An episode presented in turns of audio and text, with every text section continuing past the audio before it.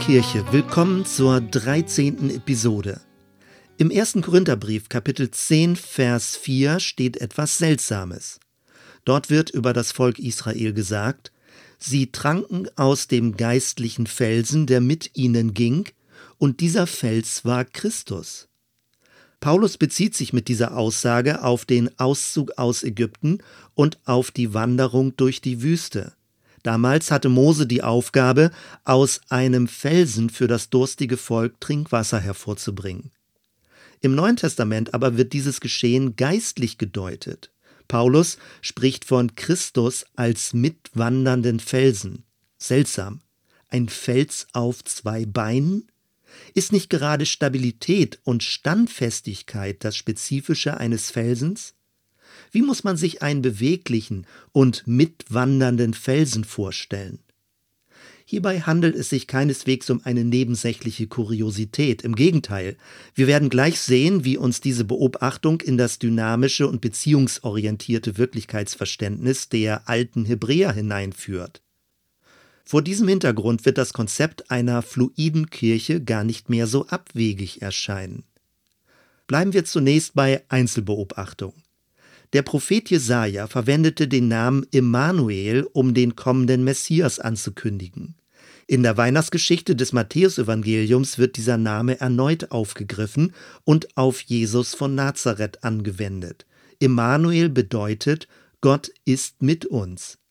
Das führt uns zum berühmten Gottesnamen Yahweh oder Yahweh. Vier geheimnisvolle Buchstaben, das sogenannte Tetragramm. Wir finden diesen Namen in Exodus 3. Mose begegnete dort Gott in einem brennenden Dornbusch. Üblicherweise wird das Tetragramm mit Ich bin der ich bin übersetzt. Im Neuen Testament wurde die Kurzformel Ich bin mehrfach in Bezug auf Jesus aufgegriffen. Ich bin der Weg, die Auferstehung, das Brot und die Tür. Mit dieser Ich bin Formel macht der Schreiber deutlich, dass Jesus als Verkörperung Gottes gedeutet wurde, genauer als die Verkörperung des Logos. Das ewige Wort wurde Mensch. Das, was für die damalige griechische Welt noch eine hochprovokante und verblüffende Botschaft war, nämlich das kosmische Weltprinzip nimmt menschliche Gestalt an, entwickelte sich im weiteren Verlauf zu einer verhängnisvollen Schriftauslegung. Genauer, ursprünglich ging es darum, die hebräische Jesusbotschaft in die hellenistische Sprachwelt zu übersetzen. Das ist nachvollziehbar. Später aber bekamen die griechischen Seinsvorstellungen eine solche Dominanz, dass sie wie selbstverständlich zurück in die biblischen Texte projiziert wurden. Dadurch hat sich das christliche Wirklichkeitsverständnis zunehmend verzerrt. Sehen wir uns das genauer an. Der Begriff Logos bezeichnete, wie schon angedeutet, nicht einfach nur ein Wort, sondern das kosmische Weltprinzip. Nach griechischem Verständnis wurde die Welt durch den Logos erschaffen und wird von ihm erhalten. Damit verbunden ist die Vorstellung vom höchsten Sein als den unbewegten Beweger. In der griechischen Denkwelt ist das Göttliche stabil und unbeweglich. Es ist ruhend und geordnet. Alles Werden, alle Bewegung, alles Fließende gehört in die vergängliche Welt der Menschen. Gehen wir nun mit diesem Verständnis zurück zum Gottesnamen. Das Ich bin, der ich bin scheint die griechische Weltsicht unmittelbar zu bestätigen. Man meint, dass sich auch die alten Israeliten Gott als ein in sich ruhendes Sein vorgestellt hätten. Selbst östlich religiöse Ansichten scheinen sich in heutiger Zeit darin wiederfinden zu können. Aber nichts könnte weiter vom althebräischen Verständnis entfernt sein. Das Verb, das dem Gottesnamen zugrunde liegt, heißt Haya. Es bezeichnet höchste Dynamik, ähnlich einer sprudelnden Quelle voller Schöpferkraft. Haya meint ein Sein als Werden und Wirken. Ganz ähnlich bedeutet der hebräische Begriff für Wort eher Tatwort, also ein Wort, das wirkt. Nur durch das zugehörige Geschehen erweist sich ein Wort als Wahrheit. Worte ohne Handlung sind leer, wie Wolken ohne Regen. Martin Buber, der berühmte jüdische Religionsphilosoph, weist darauf hin, dass es bei dem sogenannten Gottesnamen nicht um eine abstrakte Beschreibung des kosmischen Seinsgrundes geht, sondern um eine verlässliche Beziehung zum Volk Israel. Demgemäß müsste man nicht Ich bin der Ich bin, sondern Ich bin der Ich bin mit dabei übersetzen. Die Betonung liegt auf der Beziehung Gottes zu seinem Volk und auf seiner mitgehenden Zuwendung und Treue. In der letzten Episode habe ich die These aufgestellt, dass wir als Kirche wieder hebräischer denken müssen. Gemeint ist, Kirche ist weniger ein Haus im Raum als vielmehr ein Zuhause in der Zeit. Was das bedeutet, soll im Weiteren genauer erläutert werden. Erstens die Wirklichkeit dynamischer denken. Dass die alten Hebräer das ganze Leben dynamisch erlebten, müsste schon deutlich geworden sein. Ein Zustand der Stabilität wurde eher mit Tod in Verbindung gebracht. Das Leben dagegen sprudelt und bewegt sich, es ist am Entstehen und voller Wirkung. Man kann sich das ganz einfach am Verb stehen verständlich machen. Nach griechischem Denken ist Stehen ein eigenständig stabiler Zustand. Hebräisch dagegen ist Stehen immer entweder ein zum Stehen kommen oder ein sich startklar machen. Stehen ist demnach also entweder das Ende einer Bewegung oder der Anfang einer neuen Bewegung. Ein reines Stehen ist eine viel zu abstrakte, künstliche Vorstellung. In Verlängerung dazu ist unser gesamtes Leben ein Weg, eine Wanderung, ein Unterwegssein. Modern formuliert, alles ist im Prozess.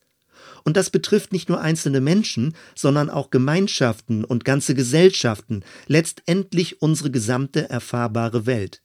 Wir leben beständig zwischen der Erfahrung des Ankommens und des Aufbruchs. Es gibt Abschiede und neue Erkundungen. Wir lassen Altes hinter uns und brechen auf zu neuen Ufern. Es ist ein Leben in der Zeit. Zeit ist die Kategorie, in der unser Bewusstsein tickt. Wir können uns erinnern und in die Zukunft reisen. Wir können sehen, was noch nicht ist und dankbar sein gegenüber dem, was war. Je mehr wir Kirche zeitlich denken, desto mehr liegt die Betonung auf den Menschen und ihrer geistlichen Reise. Zweitens, Gott als Bündnispartner auf allen Wegen erkennen. Damit sind wir wieder beim Bild vom mitwandernden Felsen. Räumlich gedacht steht ein Fels für Standfestigkeit und Massivität, er ist unbeweglich. Zeitlich gedacht meint das Bild vom Felsen Verlässlichkeit und Treue.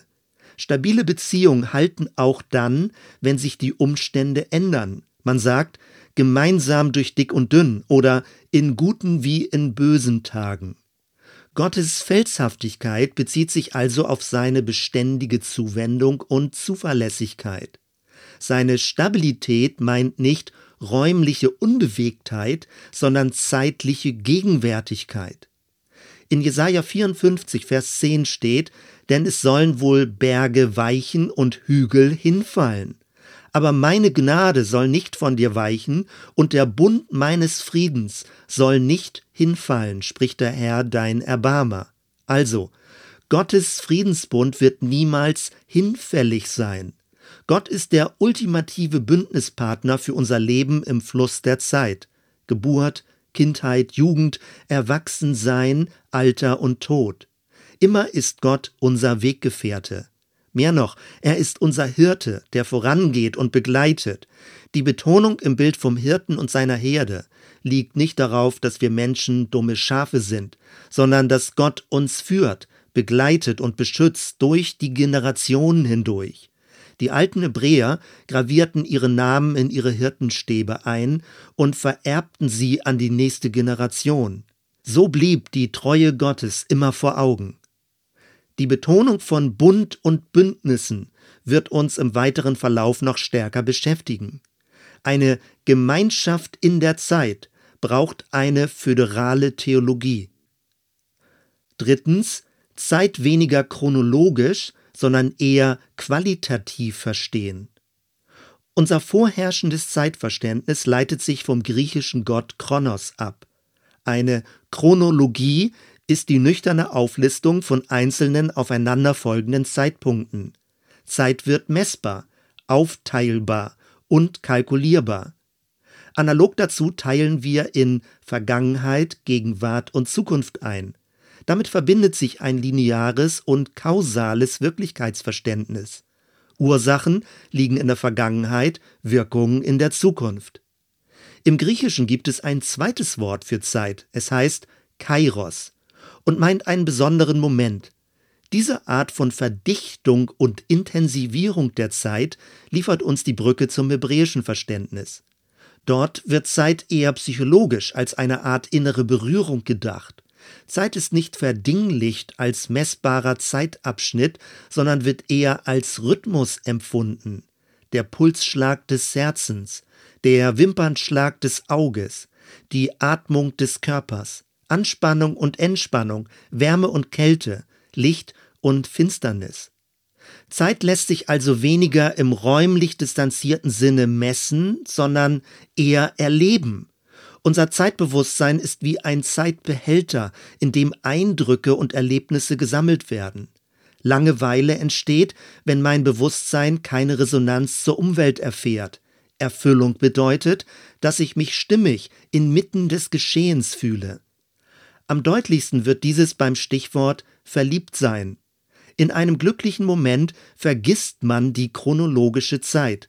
Die Zeit steht gewissermaßen still. Genau das entspricht dem hebräischen Ewigkeitsverständnis.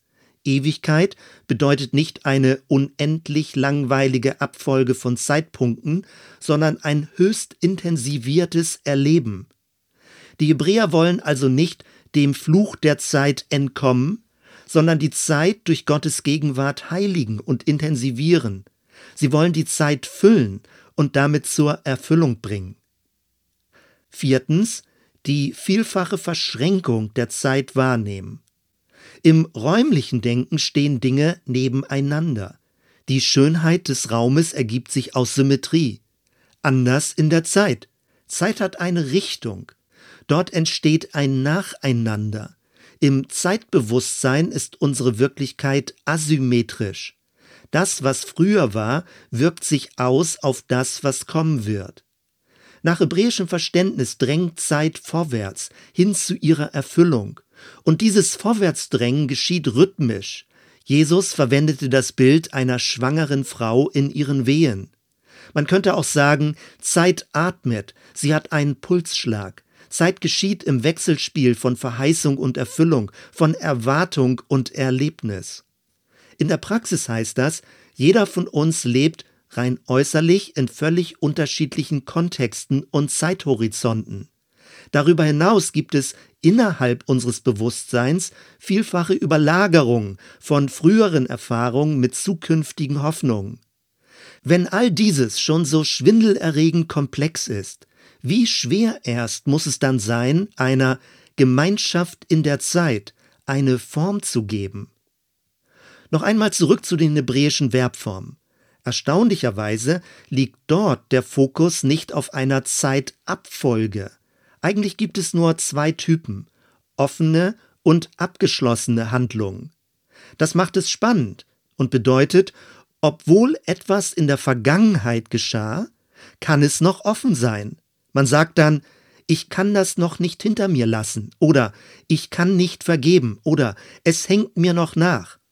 Umgekehrt können Ereignisse in der Zukunft liegen, die bereits als abgeschlossen erlebt werden.